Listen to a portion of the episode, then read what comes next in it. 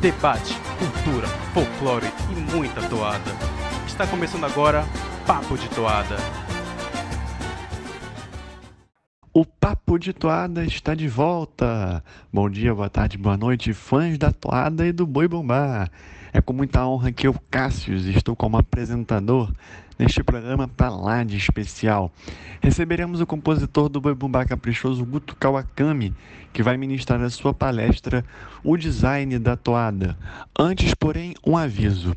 Durante o podcast, você eventualmente escutará menções, algumas fotos e imagens. É que, na verdade, este episódio foi feito em forma de vídeo e a gente está fazendo pequenas adaptações. Caso, porém, você queira conferir todos os slides preparados pelo Guto, poderá assistir a este programa pelo canal do YouTube Carnaval e Parintins. E temos mais novidades para o canal no que se refere ao conteúdo bovino. Faremos neste mês de maio, a partir de amanhã, sábado, os reacts do Festival de 2010 através de lives, sempre aos sábados 9h30 da noite e domingo 8h30 da noite, horários de Brasília. Fechando esta abertura, é com felicidade que anuncio a entrada de mais um membro para a nossa equipe. É o tio Hélio, diretamente de Santarém do Pará, juntando mais um do norte com a gente. E junto ao tio Hélio está comigo hoje Tiago Tártaro, diretamente de São Paulo. Vamos lá, tudo bom, tio Hélio? Alô, alô, tudo ótimo. Salve, salve, Tiago Tártaro, diretamente de São Paulo. Tá pronto para fazer perguntas sobre RPG e toada? Perguntas sobre Attack on Titan e toadas. Brincadeiras à parte.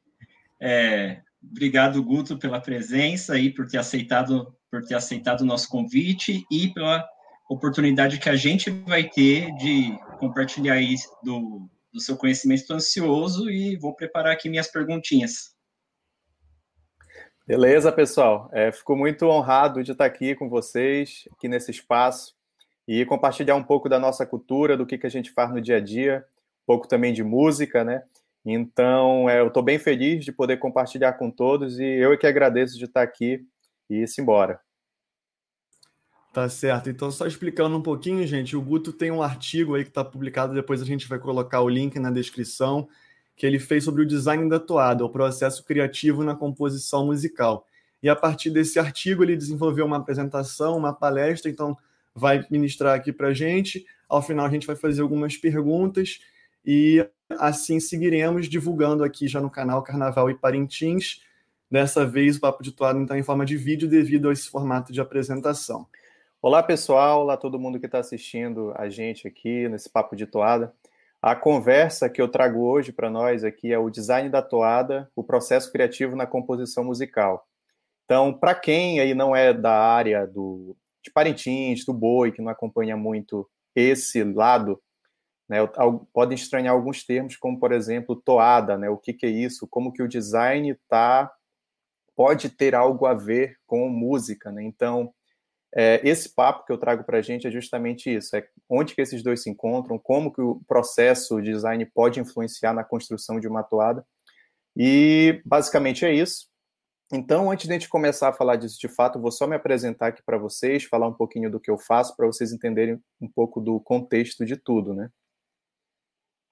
É, eu me chamo Guto Kawakami, é, eu sou Product Designer, hoje em dia eu trabalho na Bemol, a Bemol tem uma área digital agora, e eu estou trabalhando lá, atacando alguns projetos, mas em toda a minha carreira eu tenho tra trabalhado como designer de experiência, né, que é o que chamam de UX, e já passei por algumas empresas, como por exemplo, já dei aula na FUCAP, já fui designer na Apple Academy, também já fui designer no CIDIA, que é um instituto de P&D aqui no Amazonas, que tem alguns stakeholders, como por exemplo a Samsung e alguns locais também, e hoje eu estou há dois meses trabalhando na Memol, uma área de serviços financeiros, onde está construindo um banco digital. Então, devido a toda essa minha experiência que eu tive com a minha área profissional, né? Então, como que isso acabou influenciando o meu outro lado, que foi o meu lado mais é, cultural, vamos dizer assim. É, eu sou compositor também, paralelo, eu tenho já 14 anos é, compondo. E o gênero que eu componho é chamado de toada. Ao todo, hoje eu já tenho aqui 27 toadas é, ao todo.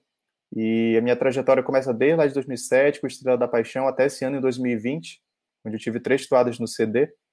E uma dessas toadas desse ano de 2020 é o case que eu trago hoje para explicar tudo isso.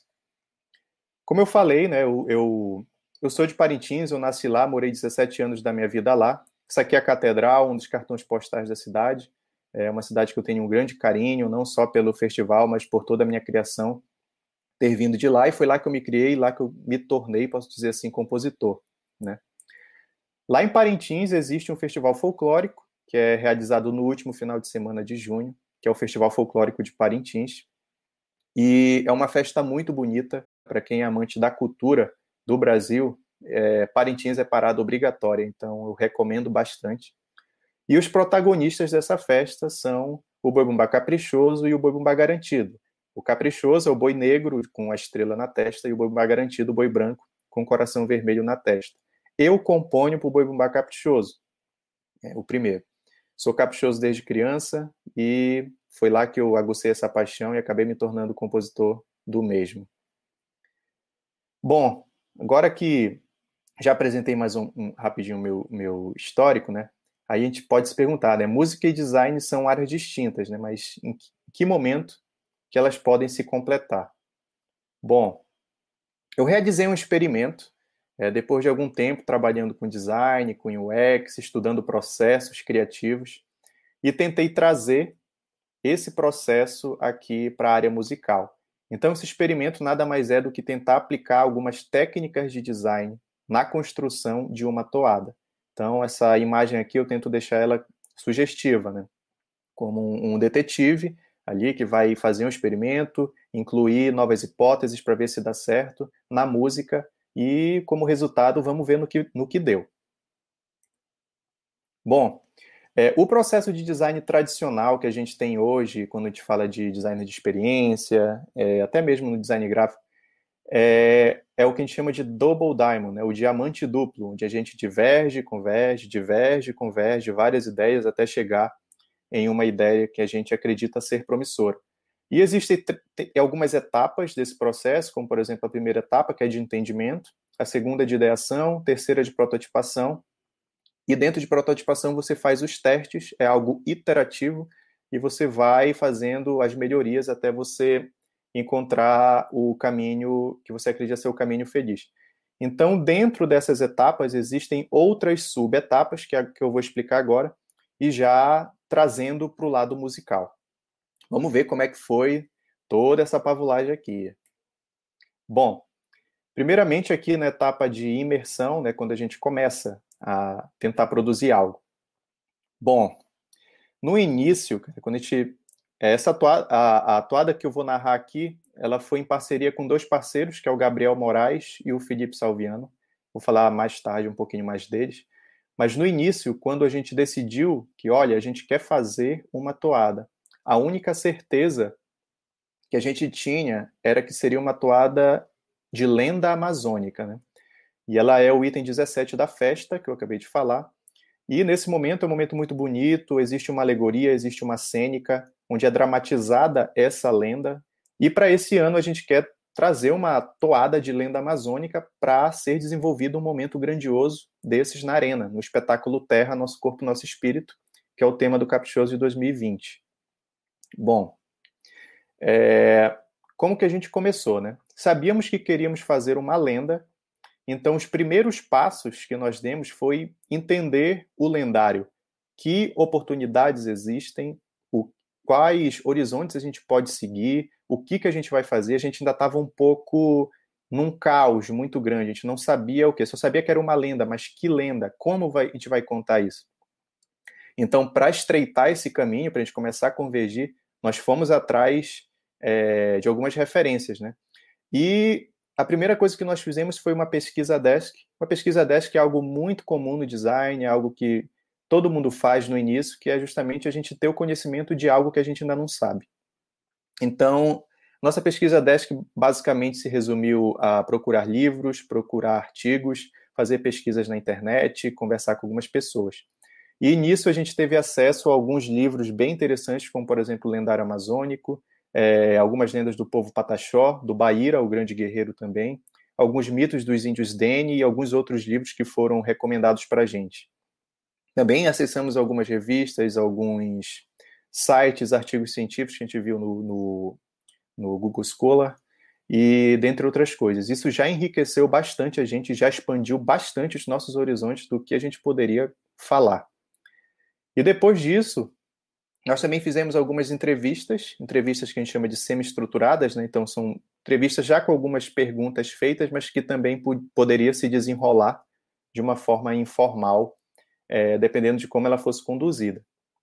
Também é uma técnica de design, e não só design, como antropologia, outras áreas também utilizam. A gente, a gente fez essa entrevista com duas pessoas. A primeira foi com Giovanni Bastos, é, esse primeiro rapaz que está aqui na foto. Ele é compositor do Caprichoso, é, começou no mesmo ano que eu. É, ele também é historiador e ele tem um, um background antropológico muito forte. Por ele ser compositor, ele também tem muito acesso a materiais muito importantes é, do indígena e também conhece algumas celebridades indígenas brasileiras, como, por exemplo, o, o pajé Davi Copenaua, o Dário Copenaua e algumas outras pessoas do povo Yanomami. Então, ele tem uma bagagem muito forte que ele passou para a gente e isso é, aumentou muito os nossos horizontes, as nossas ideias do lendário.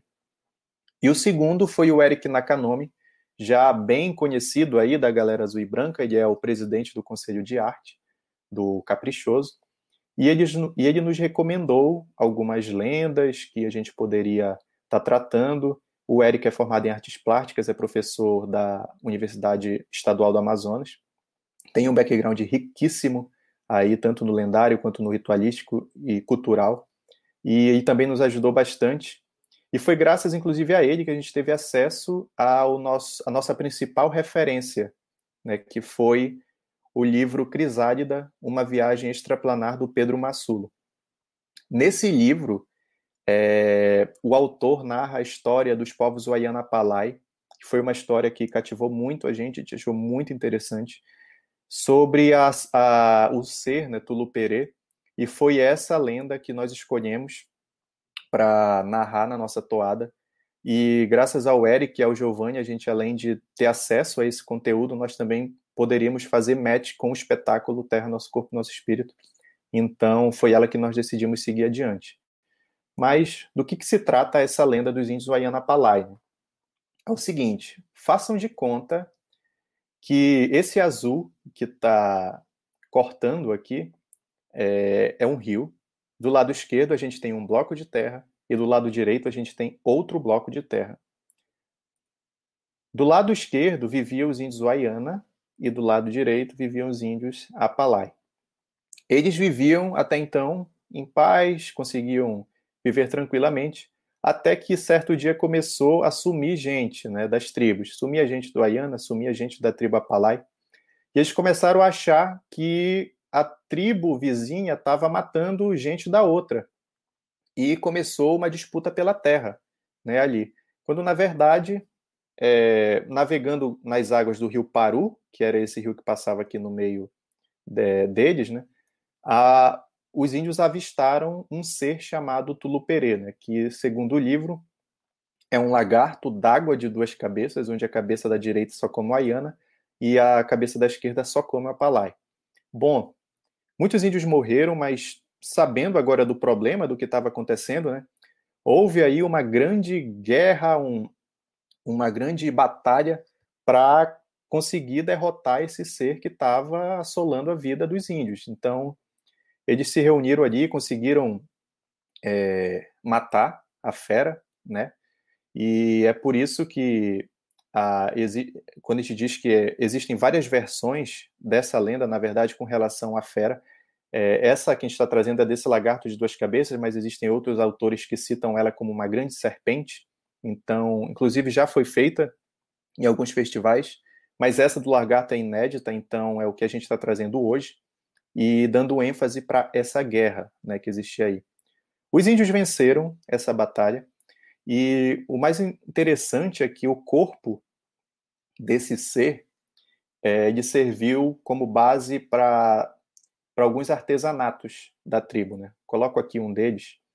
Esse daqui é um artesanato feito por essas tribos e, como vocês podem ver, aqui está representado é, esse, esses quadradinhos aqui, eles simbolizam esse, esse lagarto de duas cabeças.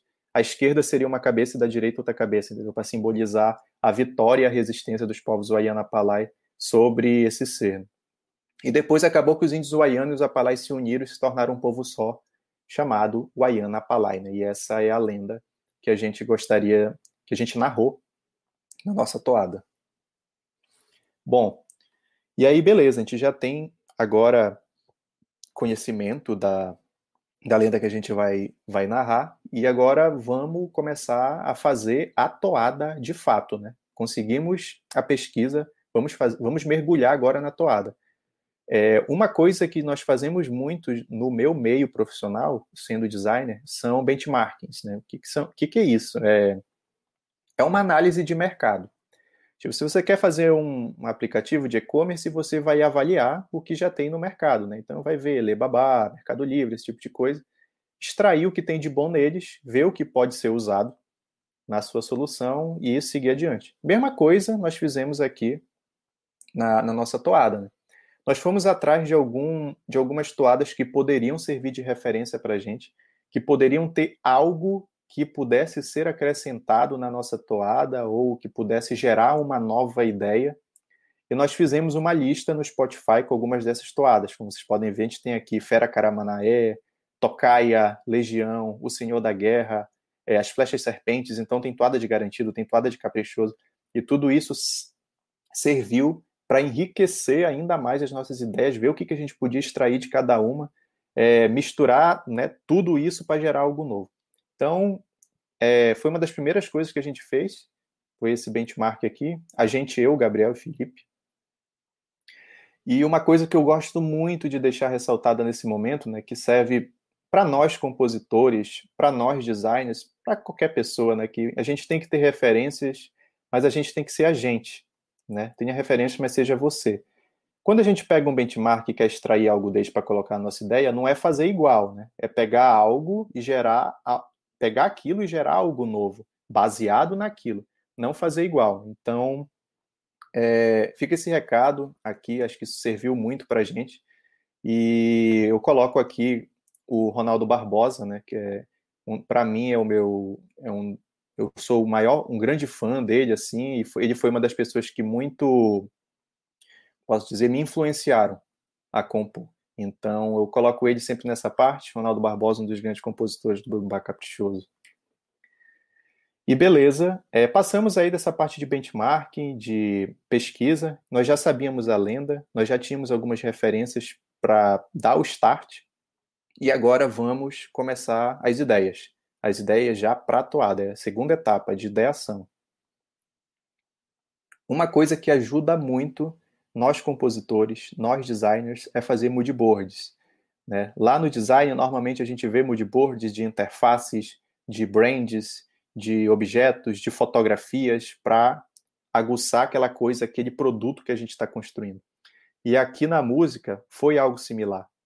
Cara, a gente queria fazer um, uma toada de uma guerra de dois povos contra um ser é, com um lagarto de duas cabeças. Cara, que imagens a gente tem disso, né? Essas imagens estavam todas na nossa cabeça, então por que que, cara, bora tentar colocar isso no papel, bora ver o que a gente está querendo fazer.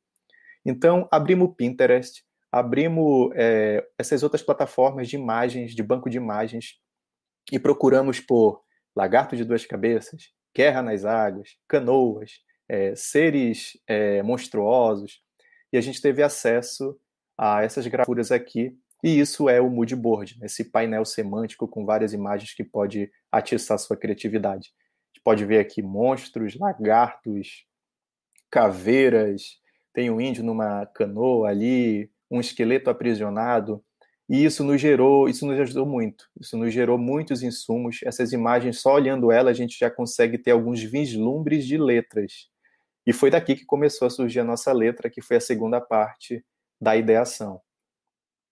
E eu coloco aqui essa frase, né, que a criatividade vem da maneira de se pensar e não do acaso misterioso. Eu acho ela bem bem curiosa, né? Porque às vezes a gente acha que a criatividade é um momento seu ali que de repente você teve uma ideia, né? mas não é bem assim. Eu não acredito nisso. Para mim, ela vem da maneira de se pensar. Você corre atrás do negócio, você corre, corre, corre, você vai moldando algo. E chega no momento, você consegue unir aquelas peças. Então, ela veio da maneira de você pensar, ela veio das, da bagagem cultural que você tem, das coisas que você já viveu. Ela não simplesmente brotou da sua cabeça. Criatividade é um processo também. É nisso que eu acredito. E bom, é, o Moodboard nos ajudou muito aí né, todo esse processo de criatividade, né? Já tínhamos muitos insumos, nós definitivamente estávamos prontos para é, botar a mão na massa para começar a escrever a letra de fato e começar a riscar melodias. Então, fizemos um brainstorm, também uma técnica muito utilizada no meio profissional do design, que é a tempestade de ideias. E existem várias formas da gente conduzir um brainstorm, existem inúmeras técnicas. E a que nós fizemos aqui foi uma adaptação aqui para música, né? foi uma coisa muito nossa. Então a primeira foi aqui basicamente um cardápio de ideias. A gente queria, a gente começou com a letra. Então foi feito um, basicamente um grupo no WhatsApp, né? E eu falei para o Gabriel e para o Felipe, olha, mandem tudo que é palavra diferente, mandem tudo que é termo, tudo que é frase, tudo que vocês acham que pode se tornar parte da letra sem medo de julgamentos. Podem mandar. A gente vai catalogar tudo e depois ver no que que dá. E foram mandando. Eu também mandei as minhas, Gabriel mandou a deles, Felipe mandou as deles também.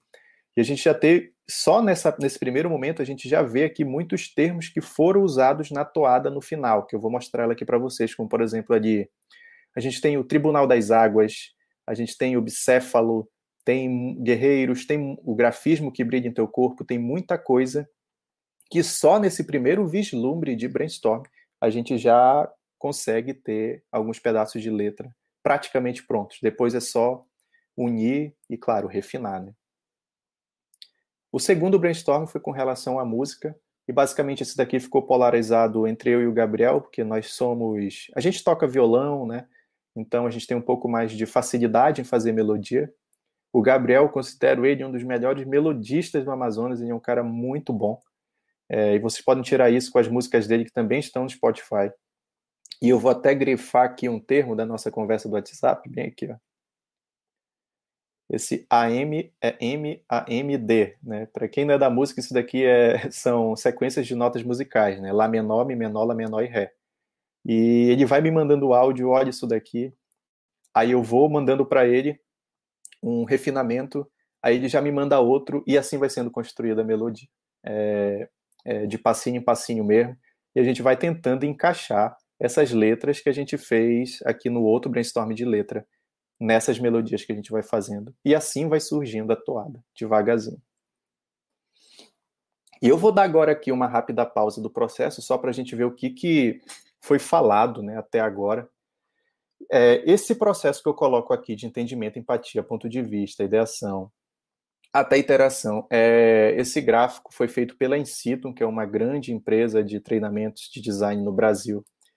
E esse gráfico preto que vocês estão vendo aí, esses riscos que ah, quem olha rápido parece que não ter nenhuma, nenhum significado, mas na verdade ele diz muito de tudo que a gente fez até agora. Como vocês podem ver, naquela primeira etapa a gente estava num caos. E esse risco todo que está vendo aí simboliza esse caos. A gente ainda não sabe o que fazer, não sabe onde atacar, os caminhos ainda não estão claros. Então, do momento que a gente começa a pesquisar, começa a entender o que a gente vai falar, esses, esse caos, esse nó, esse emaranhado de coisa preta começa a ficar mais linear. Vocês podem ver, vai vindo linear. E quando chega aqui na ideação, que é quando a gente já tem a ideia preparada do que a gente quer a coisa começa a ficar linear é, do início ao fim. Então, isso é o processo de design, e esse foi o processo que aconteceu com a gente na, na música, com essa toada. Né? A partir da etapa de ideação, existe esse, é, essa chave que gira e a gente começa a ter um processo mais linear, a gente começa a sair do caos e começa a entrar em uma outra etapa, que já é basicamente sabendo o que a gente quer. Bom, voltando, agora aqui. É, faça, mude e principalmente né, pare. Isso é importantíssimo para todos nós, compositores. É, esse rapaz, vou contar uma historinha agora. Esse rapaz que está aqui, com os dois cachorrinhos dele, é o Pelado Júnior. Pelado é o arranjista das nossas toadas. É o cara que, quando a gente termina, a gente leva lá para ele fazer um arranjo, colocar base musical, teclados, metais, todos os instrumentos que precisam. É ele quem faz isso. É um grande músico do Amazonas. E esse momento, por que, que eu coloco ele aqui com, com os cachorros? Né? É, a gente estava lá na sala dele fazendo o arranjo da toada e houve um momento que a gente não sabia mais, é, cara, como vai ser esse solo, que instrumento pôr, a gente se sentiu um pouco cansado. Então a gente saiu de lá, a gente foi lá para a escada, foi dar comida para o cachorro. Foi um momento assim para a gente esparecer, para a gente parar. Né? A gente estava fazendo, fazendo, fazendo, mudando, mudando, mudando, e é importante parar. A gente tem que dar um time para depois as ideias fluírem melhor. E deu certo. Ficamos aí umas meia hora falando de coisas aleatórias. Voltamos para lá e conseguimos seguir a toada, conseguimos fechar ela naquele dia. Isso acontece muito aqui também com, com no processo ainda de criação da música em si, né? Eu costumo dizer, é, e nesses meus 14 anos de experiência, que o mal, assim, de muitos compositores que estão iniciando é começar uma toada e querer acabar ela 15 minutos depois. Não é assim. Você pode até conseguir fazer uma toada, mas eu duvido muito que você consiga fazer uma boa toada. Então, faça, você vai mudar, mas se prepare para parar também. Bloqueios criativos são muito comuns. Mas tá, e quando que isso tudo termina? Né? Estamos quase lá. Terceira etapa etapa de validar o que você fez, né? Será que tá bom? Será que não tá? Eu acredito que não é simplesmente a gente fazer algo e já ir para o estúdio gravar. Eu acho que a gente tem que fazer algo e tem que validar aquilo com alguém que a gente confia. E é importante a gente saber com quem que a gente vai validar tudo isso, né? Eu, por exemplo, tenho as minhas pessoas com quem eu valido e eu costumo classificá-las em duas opiniões. A primeira é opinião leiga. O que, que seria essa opinião leiga? São opinião, opinião de pessoas que não são músicos, que nunca tocaram no instrumento da vida, mas que são amantes da toada, são amantes do gênero e que vão saber dizer para você se, olha, eu gostei, eu não gostei, eu acho que faltou uma explosão, faltou agressividade, faltou algo. E essa opinião leiga é importantíssima, eu costumo dizer que é, é o termômetro para dizer se o que eu estou fazendo, o trabalho que eu fiz, tá bacana ou não. Até porque a gente faz música para massa, né? A gente não faz música para músico profissional ouvir, a gente faz para todo mundo. Então você tem que ouvir todo mundo. E para mim essas pessoas mais leigas representam esse povo. Então eu costumo dizer que eles são o termômetro. E a segunda opinião é uma opinião mais técnica, né? Já são realmente de músicos profissionais, de compositores profissionais de vanguarda. E por que é importante ouvir a opinião deles, já que eu acabei de dizer, né, que a gente não faz música para músico e sim para o povo. Quando você está fazendo uma música, você também precisa de uma opinião mais técnica para refinar algumas coisas, como por exemplo, olha, Guto, já tive umas opiniões técnicas muito assim, é, está repetindo muito uma sequência musical, eu poderia trocar essa nota por essa, e aí você avalia e acaba ficando bem mais bonito mesmo. Então, eles também são importantes nesse momento. Né? Então, opinião leiga e opinião técnica, é, importantíssimas as duas, e é com essas pessoas assim que eu costumo validar o que eu tenho feito.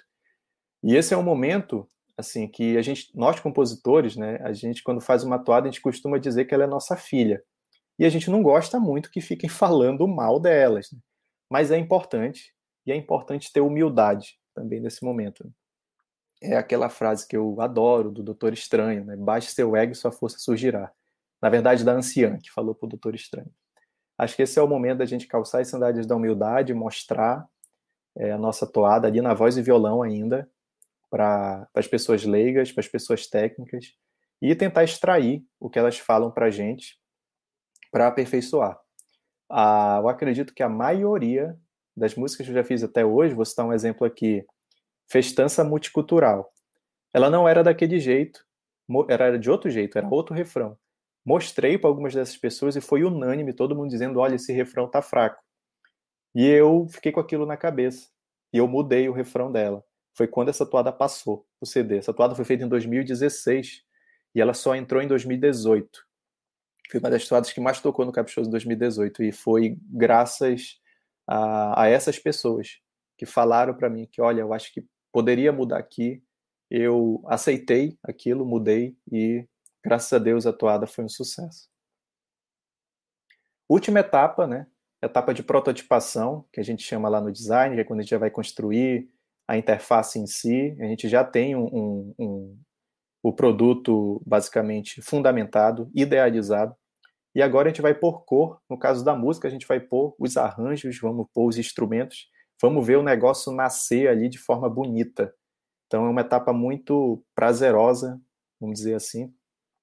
Eu coloco aqui algumas fotografias é, de momentos né, que eu vivi dentro do estúdio, a gente pode ver algumas pessoas como o Davi Assayag, o Pelado ali, que é o nosso arranjista, tem o Patrick, que é o levantador do Caprichoso, alguns dos meus parceiros também, Neil Armstrong, um grande violonista, e todas essas pessoas é um trabalho em conjunto, né?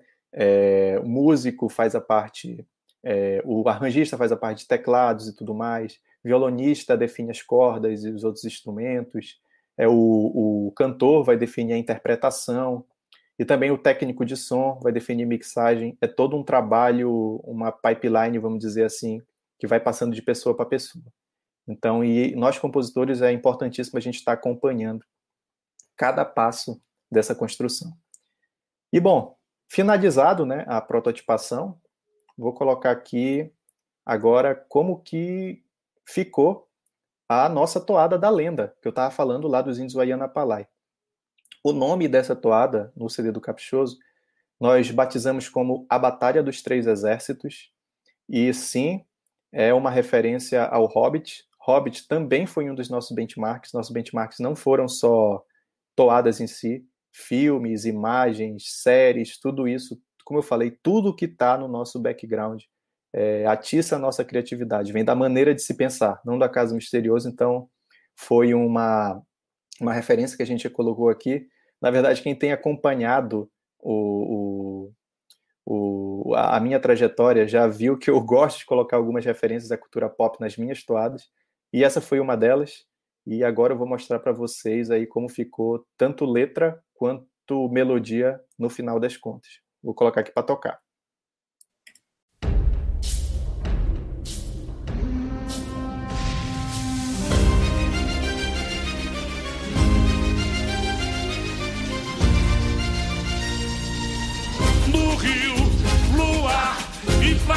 Guaiana voltar, estudando é flecha, apalaio ataque espreitar, código de limo borbulhando sangue frio, o anigal canibal vigia presa, no lago vivo olhos de fogo denunciam, redemoinho de medo, a Guaiana.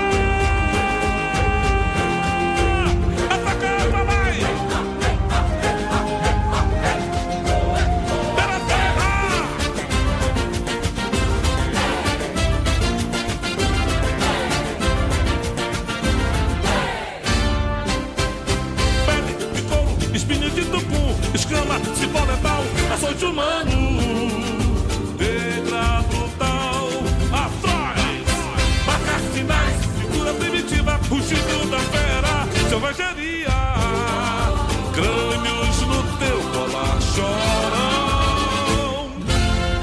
O voo do arauto sela calafrio, o grafismo ilumina, o corpo é fogo que arde, peçonha corrói, duas cabeças vão te devorar.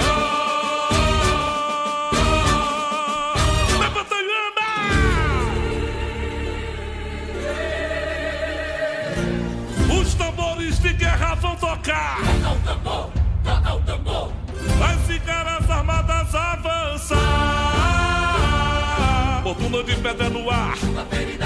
Os filhos de Cuyuri. Na luta cruzada. No tribunal das águas. É garra presa, fúria, é esturro de perê. É tocaia de pode ser turno perê. Lareia pena. É teu destino. É garra presa, fúria, é esturro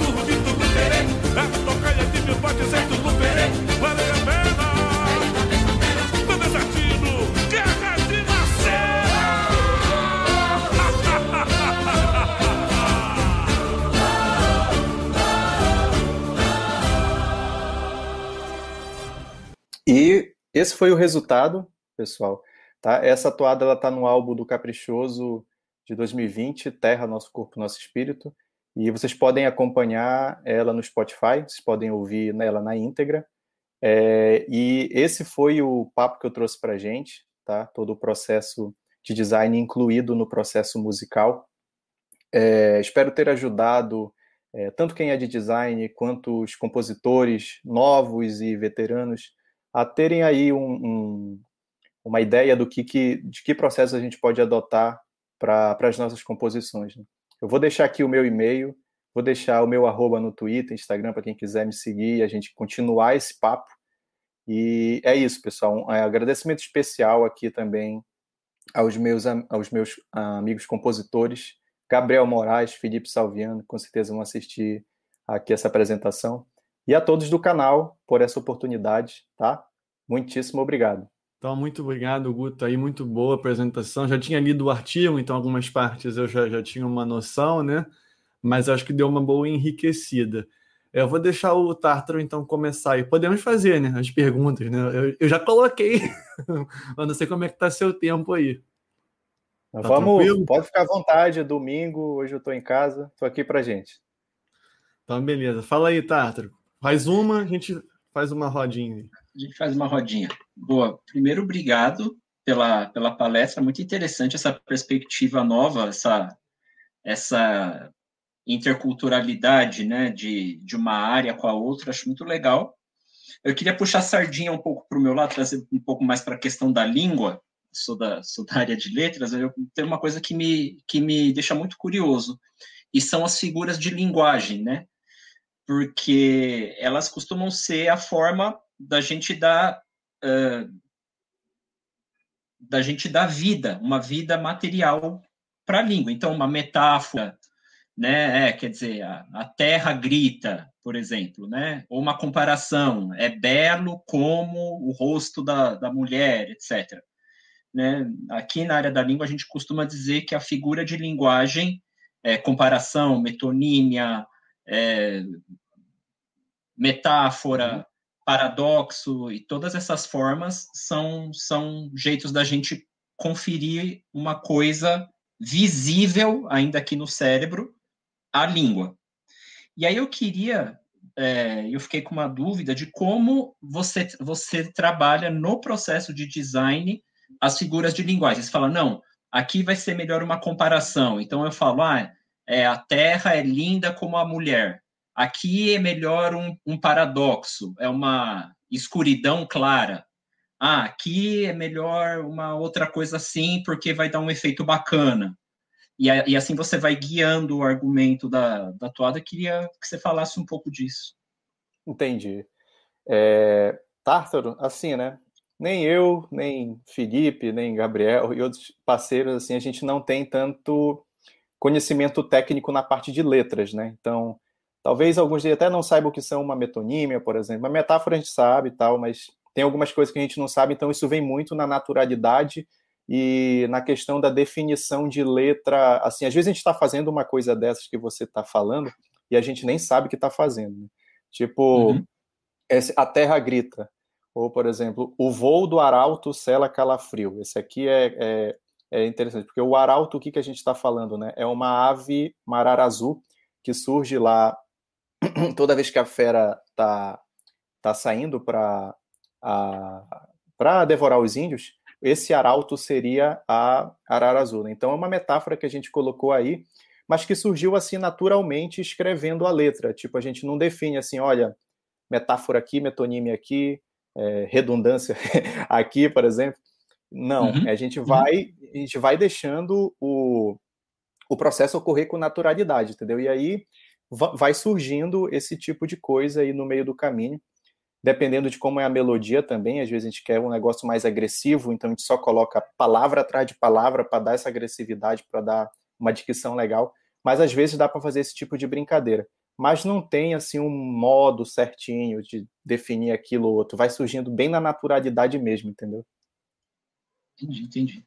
Legal. E aí ela, sur ela surge essas ideias surgem meio que naturalmente naquele processo, naquela parte do processo é, que vem na parte do, do, brainstorming, quer dizer, quando vocês, quando vocês estão naquele, naquela tempestade de palavras para.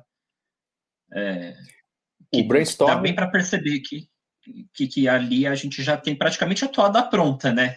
Quando vocês fizeram ali, muito, muitos elementos daquele, daquela nuvem de palavras já estão na toada. É ali que costumam aparecer. É, ali a gente tem um start, né? a gente tem muitos termos que a gente vai usar e que a gente usou na toada, né?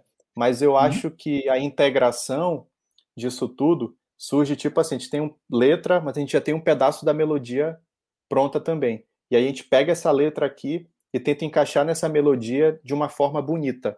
Eu acho que esse é o momento que a gente que o negócio acontece, entendeu? Vai virar uma metáfora, vai virar alguma coisa. Então acho que a integração, na verdade, acontece depois dessas duas etapas de brainstorm numa terceira que a gente está tentando unir as duas coisas, entendeu? Interessante. Depois. É Fala aí, tio Hélio. Guto, primeiramente, obrigado pela, por essa palestra. Realmente é, elucidou muita da, muitas das dúvidas que eu tinha em relação ao processo de composição, né, dessa gênese criativa, dessa gênese artística, desse, desse sustentáculo do, do, do, do Boi de Arena. Né? É o que dá vida ao festival. É, de modo especial, é a toada. É, antes de fazer uma pergunta, queria é, tecer elogios, é, trazendo também, puxando sardinha para a área de letras, que também é a minha área, a minha área mais a literatura. É um elogio ao trabalho que vocês, compositores é, da nova geração do Boi Caprichoso, né, que, que já, já vem há um bom tempo, né, como, como você mesmo falou, o seu trabalho como compositor já vem há, uns 14 anos. É, um elogio que eu faço a, a esse trabalho é a manutenção da tradição que o, que o Caprichoso traz. É, na literatura, a gente fala muito de tradições literárias e como elas são construídas. E muitas das vezes a gente observa, observa muito mais rupturas do que manutenções, né, na busca da originalidade. E trazendo como exemplo da Batalha dos Três Exércitos, né, a forma como as influências de dentro do boi, influências de dentro das culturas amazônicas e de fora, principalmente da cultura pop, são absorvidas para trazer esse trabalho original instigante, emocionante, como a Batalha dos Três Exércitos e outras toadas que vieram antes, dessas, antes dessa, é, é, é importante e, e, isso sim é, é, é, a manutenção da tradição que o Boi Caprichoso traz para a arena do Bumbódromo. Essas rupturas, essa originalidade que mantém o festival longe da, da previsibilidade e cada vez mais atrativo e, enfim, parabéns pelo trabalho. A pergunta obrigado, que eu queria fazer a pergunta que eu queria fazer é, é relacionada ao trabalho, à, à, parte técnica da construção da toada.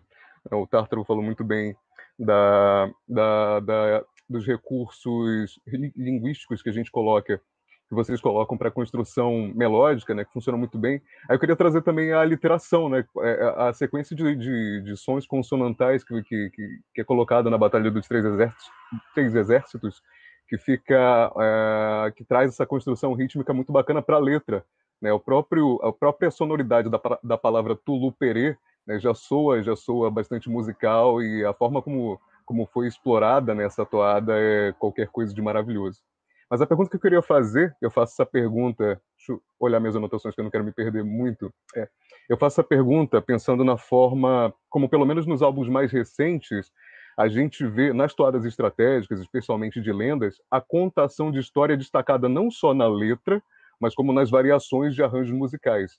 É, a gente vê muito Batalha dos Três Exércitos, Reahu, né, nesse, nesse último álbum, essas quebras musicais que variam de acordo com é, o que está sendo contado né, ali na, na, na, toada. Eu queria saber como é que funcionam essas escolhas, né, desde antes de ir para o estúdio até o estúdio, essas escolhas de que instrumentos, que tipo de vocalizações, que tipo de, de efeitos, ou, é, efeitos mais diferentes para além do que já é elementar na toada. Como são feitas essas, essas escolhas? Legal. Cara, obrigado pela pergunta. É, essas escolhas, né, ela vem muito do contexto.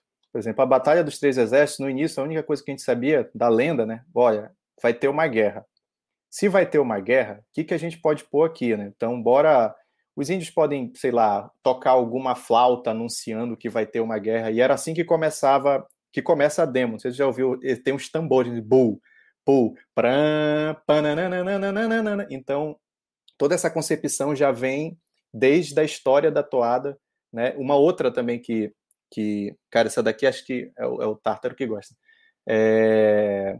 Camarampi, o Inferno Xaninka. Fiz essa toada em 2015. E, cara, eu queria, quando, quando eu pensei no Inferno Xaninka, né? Além de eu estar assistindo é, Shinjek no Kyojin, é, aquele, aquela música de abertura, ela me veio na cabeça, né? Não sei se vocês já viram como ela começa na entrega, né? Para mim é um bando de espírito cantando no inferno, uma coisa é, fantasmagórica. E eu achei aquilo fantástico. Eu disse, cara, é exatamente isso que é essa música. Eu mostrei aquilo pro meu, pro meu arranjista, era o Bennett, não foi o Pelado que fez essa, né?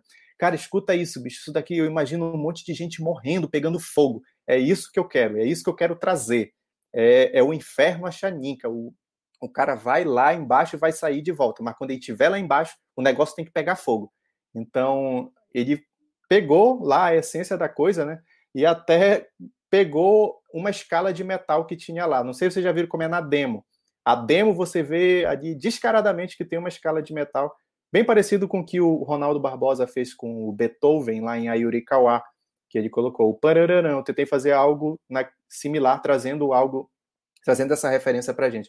Então, toda essa, essa, essa melodia, né, essas coisas que você me perguntou, vem muito da história, da gente ver o que, que a gente vai fazer. Né?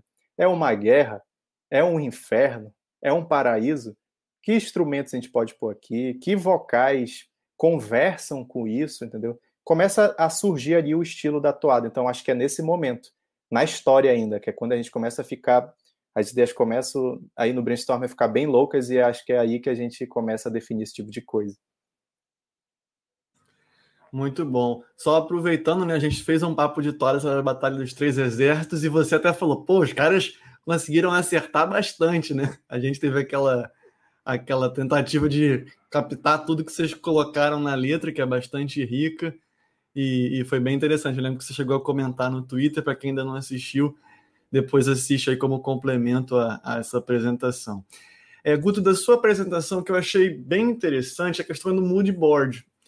Porque é, o festival, né, acho que a, a diferença muito da toada, principalmente a estratégica, no caso, né, que a gente está talvez analisando melhor agora, é que ela tem a parte cênica. Então, até o torcedor, quando ele está escutando, ele já fica projetando como vai ser na arena. Então, assim, é fundamental né, que a toada tenha imagens, eu acho que para atiçar a curiosidade é, do, do, torcedor, né? De ouvinte, poxa, como é que vai ser isso? O que, que vai surgir? O que, que não vai surgir?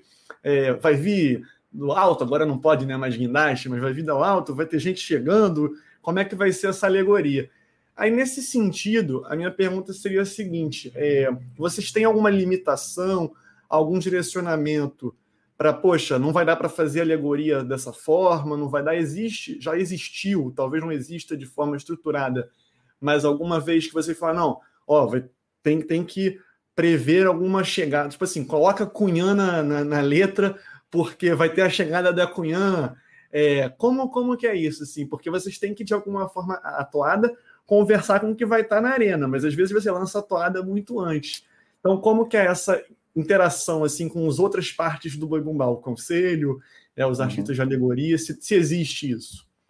Existe e varia. Por exemplo, tem vezes que a toada está pronta e às vezes a obra é tão boa que o conselho de arte diz: olha, ninguém mexe aqui e vamos seguir o que essa toada está dizendo. E existem toadas que acabam, são ditas assim, toadas encomendadas. É assim que chama o conselho.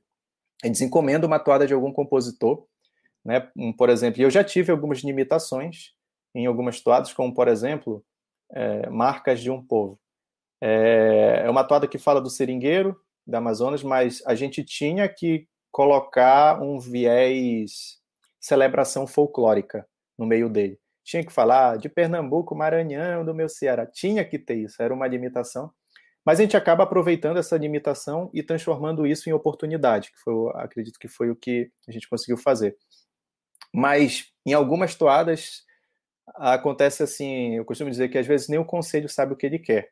E é a gente que tem que dar esse direcionamento, né? Então essas toadas, assim, a Batalha dos Três Exércitos, é, Reahu, Pacarina, principalmente, todas não houve limitações. Eles deixaram para a gente fazer, olha, só precisa assim, essa lenda aqui faz como tu achar que é e só vamos precisar de uma disputa pela terra, alguma coisa do tipo, mas muito solta, entendeu? Então assim varia muito. Às vezes tem, às vezes não tem. E o importante é essa comunicação, né? Com o conselho e com o artista depois. Muito bom. Tartaro, manda agora tu aí sobre Attack on the Titan, sei lá. Não sei se era só brincadeira ou se vai ter mesmo. Não, não, era brincadeira, você tá doido. Que não, tem é que fazer. Eu queria puxar e falar um pouquinho de perspectiva histórica. A gente estava comentando na live de 2009, é, inclusive ne nesse momento de Marcas de um Povo, como as coisas mudam é, no Festival de Parintins, né? É, 2009 foi aquele ano que parece que a gente aqui, na, na, no nosso React, a gente comentou bastante disso, a gente teve até que uma, uma perspectiva de um, um pouco de propaganda institucional, na, a temática do boi caprichoso, quer dizer, venham para o Amazonas, aqui é legal, tal, que é uma coisa muito comum nas manifestações culturais do Brasil, naquela época era assim o carnaval também, enfim. É, mas aí eu queria pensar um pouquinho na naquela figura típica, porque, por exemplo, era o seringueiro. A perspectiva que a gente depreendeu é de que é, a assim chamada Belle Époque, naquele contexto, em 2009, com o desenvolvimento do estudo de história que todo, todo mundo tinha até ali, era elogioso. Então, a Belle Époque foi é, uma coisa positiva, tal. Em 2018, quando o Caprichoso retoma esse mesmo tema, já com outro arcabouço, com outras leituras e tudo, a gente tem uma perspectiva mais crítica. Então, a gente, só para citar um exemplo de como a perspectiva histórica vai, muda, vai se redesenhando também. E aí eu queria perguntar até que ponto é, o compositor tem poder sobre isso. Então, por exemplo, supondo a, a, a perspectiva histórica dominante hoje, ao que parece, no Boi Bumbá Caprichoso, é de que a Belle Époque tem ali bastante problemas, teve bastante problemas, né? Só citando exemplo. Na hipótese absurda de mudar todo o Conselho de Artes, e, e, amanhã tem um Conselho de Artes que acha que a Belle Époque foi maravilhosa de novo, fazendo um retorno ao que era 2009. Você, como compositor, acompanha esse, esse redesenho da perspectiva ou você falar, olha, gente, mas é que antes não era assim e tal? Assim, antes de qualquer coisa, um compositor ele é livre para escrever o que ele pensa, o que ele acha uhum. em forma de toada. Então, se você acha que uma coisa do conselho não é bem o que você pensa e você quer fazer uma demonstrar aquilo em uma toada, você pode fazer. É, nós somos livres, eu costumo dizer. Ninguém segue tipo, a rixa o meu conselho de arte. O que acontece é o seguinte: o conselho pode pedir para você fazer algo nessa perspectiva, e aí você, como funcionário do boi, vamos dizer assim, você acaba fazendo. Se você discorda de tudo aquilo que você tá, que eles estão falando ali, né? Ou você não faz a toada, ou ou você não faz a toada, né? Ou você vai fazer ela assim tentando, antes de fazer a toada, tentar mudar a cabeça deles, entendeu? Então, assim, tem toda uma conversa antes disso, mas, é, cara, é o, o, que eu reforço, todo compositor ele tem que falar as suas percepções, o que ele sente e tudo mais, entendeu? O acompanhamento da direção do boi existe, sim, mas a gente tem também as nossas opiniões e acaba que tudo isso se resolve em conversas e a gente vai resolvendo, entendeu? Legal. É isso. Fala aí, tio Hélio. Uh, queria fazer uma pergunta, que ela não chega a ser polêmica, mas é mais. funciona também como uma dica, né? Uh, sem, sem precisar citar exemplos, é, o que, que faz uma toada, não vou dizer ruim, uma toada não boa? Uma, o que, que faz uma toada não dar certo, seja no álbum, ou seja depois quando ela for para a arena, né? Já pensando na, naquele momento da palestra, né? Em que, em que momento você deve escolher parar e retomar é, depois do trabalho? O momento de parar e retomar, eu acredito que quando a gente já está um pouco cansado, a gente está fazendo muita coisa num dia só, Isso é para todo mundo, né? Não é só para compositor. A gente tem que parar, saber o momento de parar. Às vezes a gente já está com o olho viciado, no caso da toada, com o ouvido viciado, está fazendo aquilo, então para, cara, só no outro dia. O momento de parar, eu acho que é muito da sensibilidade de cada um. Aí agora a pergunta, que é o que faz uma toada não ser tão boa, né? Eu acredito no seguinte: quando todo compositor, acho que ele tem que ter a sua identidade.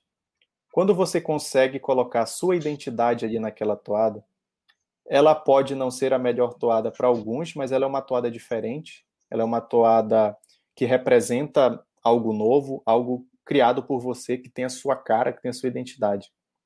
Para mim, isso é uma boa toada. Quer alguns gostem, quer alguns não. Nem Jesus agradou a todos. Então, para mim, você ter essa identidade é muito importante para fazer aquela toada ali dar certo e fazer você ser, ter seu nome.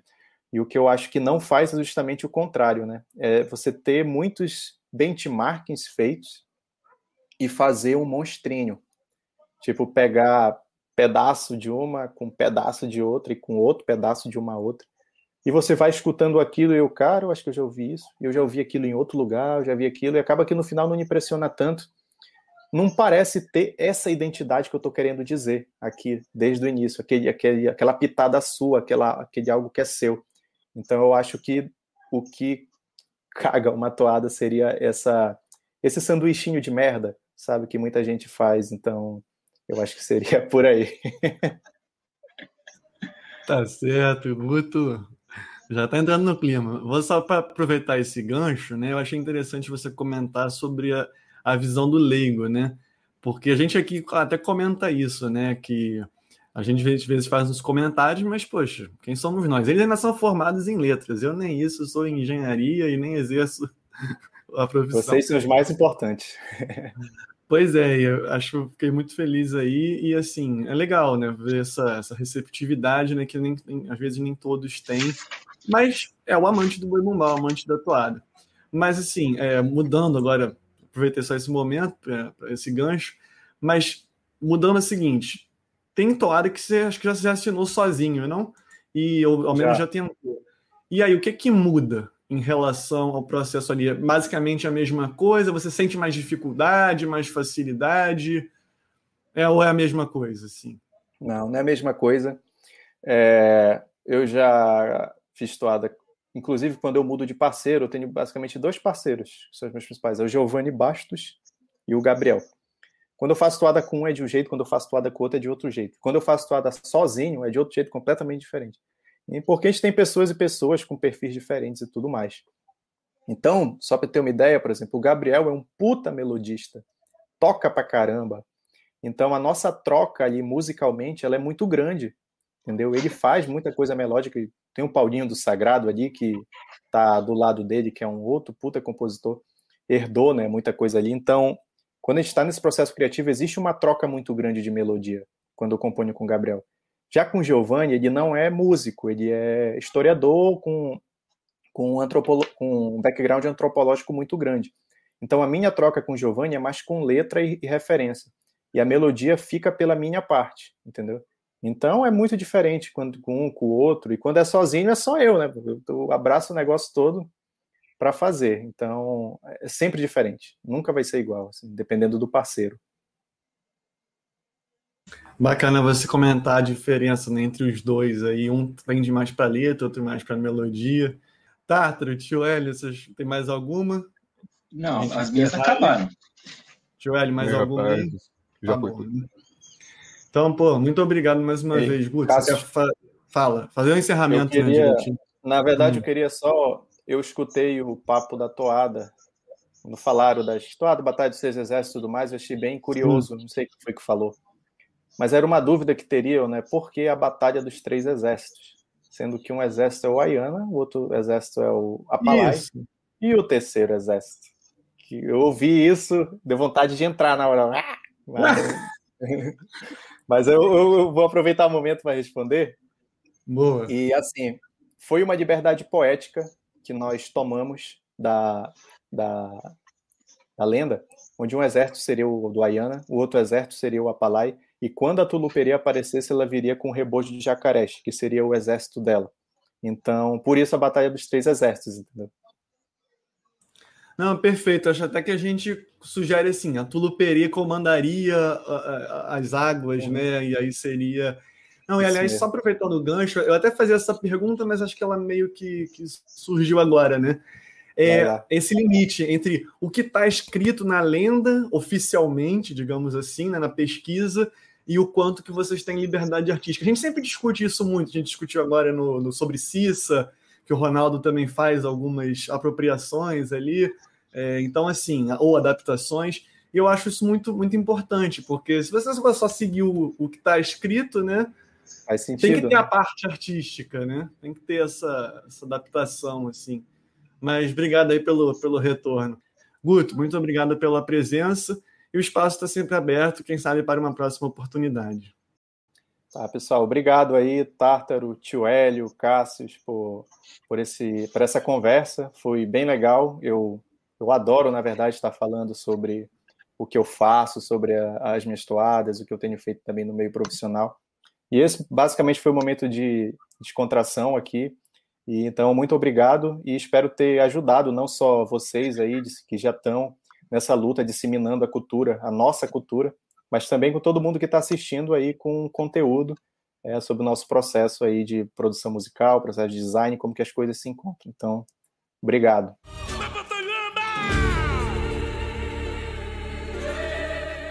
Bem, uma vez mais agradecemos ao Guto pela participação neste episódio especial do Papo de Toada. Lembrando mais uma vez que você pode assistir a este programa ou consultar as imagens do videocast pelo canal do YouTube Carnaval e Parintins. Em caso de dúvidas ou comentários, envia pra gente, tanto pelo canal quanto pelo Twitter, arroba Papo de Toada, ou diretamente para o Guto, através do Twitter ou Instagram dele, arroba Guto Kawakami. Antes de encerrar, aproveitamos para divulgar que também lá no YouTube, Carnaval e Parintins, nossa equipe tem feito lives todo fim de semana, reagindo a antigos festivais de Parintins. A partir deste sábado, 8 de maio, começam os reacts de 2010, sempre aos sábados e domingos e ao fim de cada mês, com a escolha dos melhores, inclusive com enquete e participação do público. Mais informações no próprio canal ou no Instagram, arroba Carnaval e Parintins. Siga-nos também por lá. E para fechar, fica ligado aí nas nossas redes sociais, pois teremos uma vasta programação tanto no canal quanto no podcast ao longo desses meses de maio e junho, que seriam tradicionalmente da temporada bovina, e infelizmente não teremos mais uma vez devido à pandemia. Agradecemos a sua audiência e até o próximo Papo de Toada.